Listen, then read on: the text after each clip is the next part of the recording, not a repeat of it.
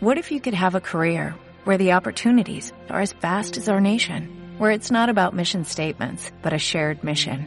At U.S. Customs and Border Protection, we go beyond to protect more than borders, from ship to shore, air to ground, cities to local communities. CBP agents and officers are keeping people safe. Join U.S. Customs and Border Protection and go beyond for something far greater than yourself. Learn more at cbp.gov/careers.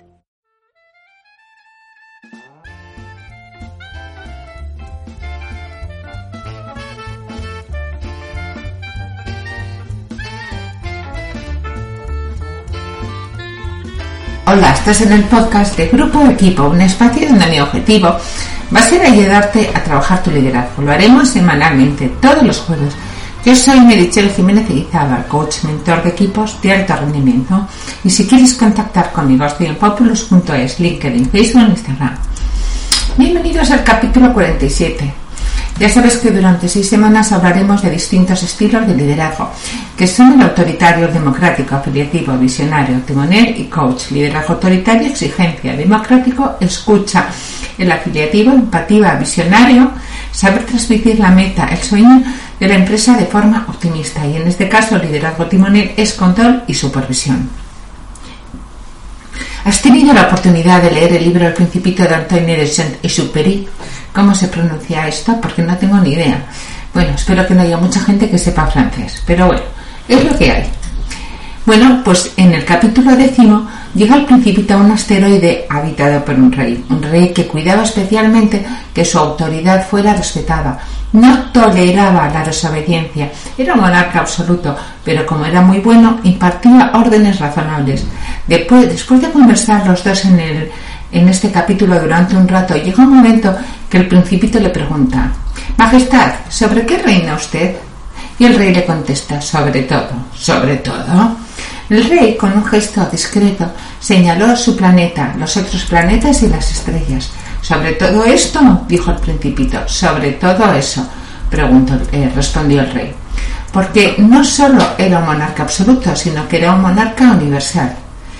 ¿Y las estrellas le obedecen? Por supuesto, le dijo el rey, obedecen enseguida. No tolero la indisciplina.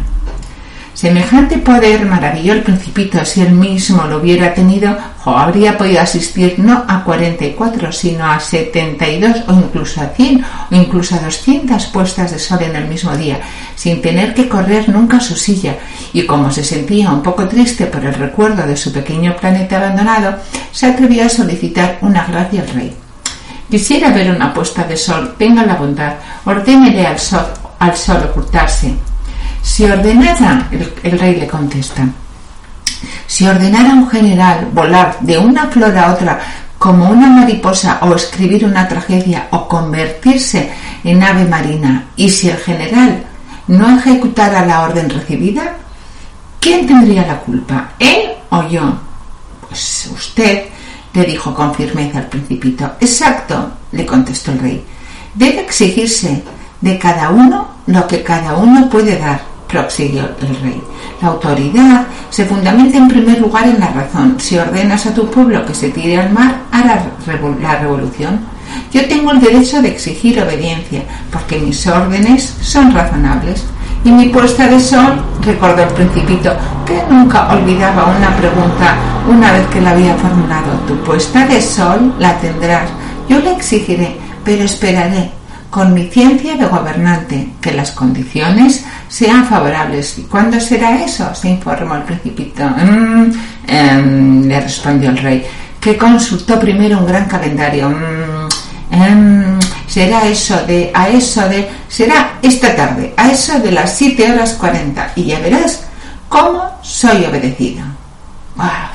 Es un libro, me encanta, lleno de mensajes. Sí, a veces son, esos mensajes son difíciles de encontrar porque lo queremos leer una tarde. No es un libro de leer en una tarde.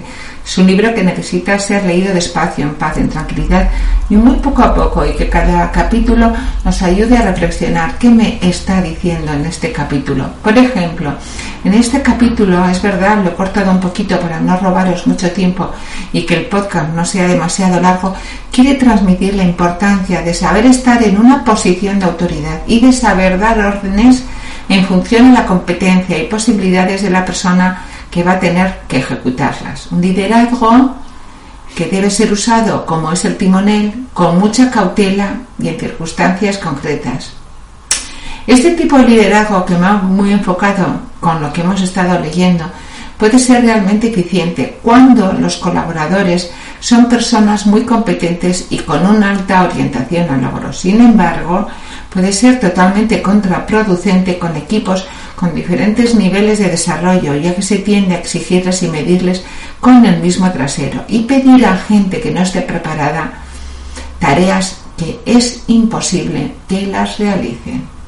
Eso sí, pasa en muchas organizaciones. No, no todo el equipo está preparado a nivel de competencias para seguir ese ordeno y control en muchas ocasiones. Mira, esta historia, vamos a hacer un paréntesis, te la cuento, se la cuento a muchos líderes y te la voy a contar en este momento.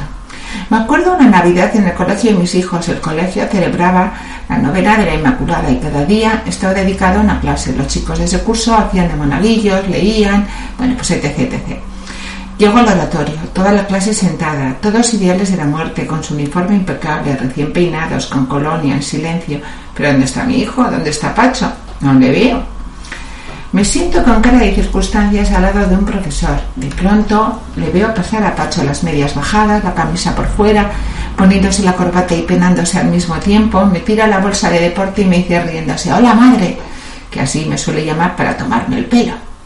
Le miro al profesor y suspiro, y él sonriendo me dice, no te preocupes, donde hay se puede sacar. Lo malo es cuando no hay. Tienen las dos historias muchísimas relaciones. Sí, sí, quiero decir con esta historia que no todo el mundo tiene las mismas capacidades. Todos y cada uno de ellos, de ellas, son igual de importantes en el equipo. No hay personas más importantes y menos importantes. Todas se merecen el mismo respeto y el trabajo es igual de importante de unos que otros, pero es verdad, hay personas que no se les puede exigir tanto, bien porque esa persona no tiene el conocimiento adecuado para ese departamento, para ese puesto de trabajo, para ese equipo, o bien porque en ese trabajo da lo que da. Tendrá otras habilidades maravillosas, será estupendísimo, estupendísima en muchísimas cosas, pero en esa tarea da lo que da. Sea, que es mejor no utilizar este liderazgo. Bueno, pues como el cuento de la buena pipa, no te digo ni que sí ni que no. Te lo único que te digo es que si quieres utilizar este liderazgo, debes de hacerlo con precaución y conociendo sus ventajas e inconvenientes. ¿Cuáles son? Bueno, pues ahora te digo. Un poquito de paciencia, por favor. ¿Cuáles son las ventajas? Bueno, pues este liderazgo es un liderazgo con el que se alcanza un alto nivel de desempeño. Trabaja muy bien los objetivos a corto y a largo plazo Tener esos objetivos, si el equipo está preparado, motiva mucho. Se consigue un gran avance profesional en estas personas. Atrae a muchos talentos. ¿Desventajas? Pues puede ocasionar altos niveles de estrés por los altos niveles exigidos. Los líderes no suelen querer delegar, ya que en muchas ocasiones no dudarán en hacer él o ella esa tarea, cuando crea que su equipo no, lo va, no va a lograr en los niveles de calidad que lo haya marcado. Esto puede provocar un poco de desmotivación, frustración y falta de compromiso en los colaboradores.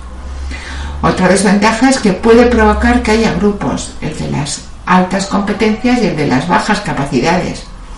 Así es. Y por último puede provocar fuga de talento, si se fuga de talento, si se, eh, si se excede en presión. Por lo tanto, el truco del almendruco está en saber utilizarlo cuando sea necesario y complementarlo con otros estilos.